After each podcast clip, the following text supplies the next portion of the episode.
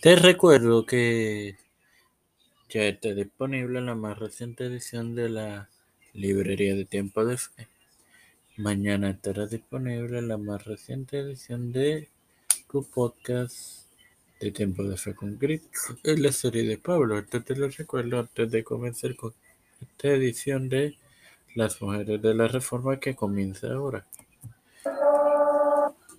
Este que te abra y te da la la bienvenida a esta séptima edición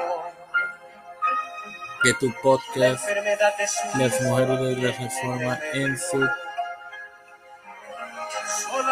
tercera temporada para culminar por la vida temprana de Margarita de Angulema.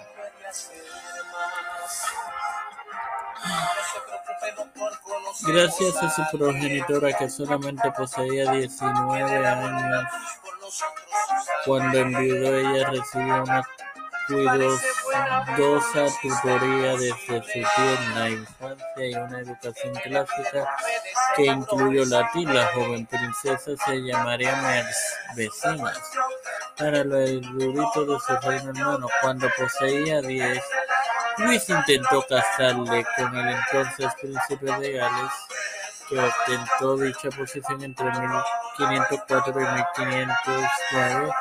Enrique VIII, quien vivió entre 1491 y 1547, quien se convirtió en rey entre 1500 a su fallecimiento. No obstante, la alianza fue rechazada cortamente. Quizás el amor de su vida fue el duque de Nemours, Gastón de Foix, que la vida de este transcurrió entre 1489 y 1512, quien fue sobrino del rey que, que ostentó dicha posición entre 1498 y 1515, Luis XII, que a su vez su vida entre 1462 y 1515. Gastón fue en la República Italiana y falleció a sus 23 años como un héroe en la comuna de Ravenna, cuando los franceses vencieron a las fuerzas españolas y papales en la batalla de Ravenna en 1512. El último de sus triunfos, sin nada que agregar, te recuerdo que mañana tendrás disponible la más reciente edición de tu podcast que puede ser concreto en la serie de Puebla. Padre, desarrollo líder de eterna voluntad, de todo eternamente agradecido por este video de de tener esta tu plataforma Tiempo de Fe Concreto con la que para educar la nación. Así también presento a mi madre, Juan las que Santiago. Uh,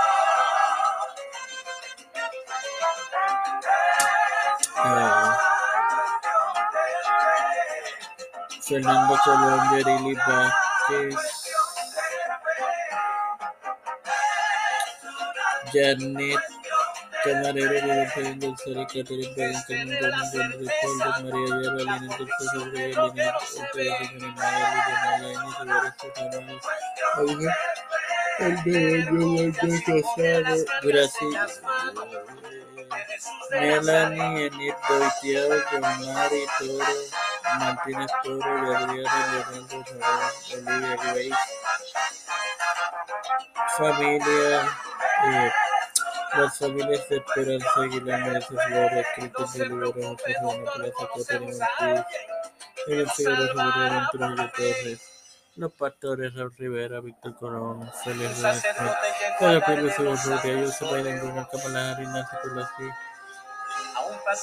José Luis del Mau Santiago, Rafael Hernández Montaña, Jennifer González Colón, todos los líderes, actrices, líderes, mundiales, todo esto humildemente pedido en el nombre del Padre, del Hijo y del Espíritu Santo. Amén. Dios les bendiga y acompañe, queridos hermanos.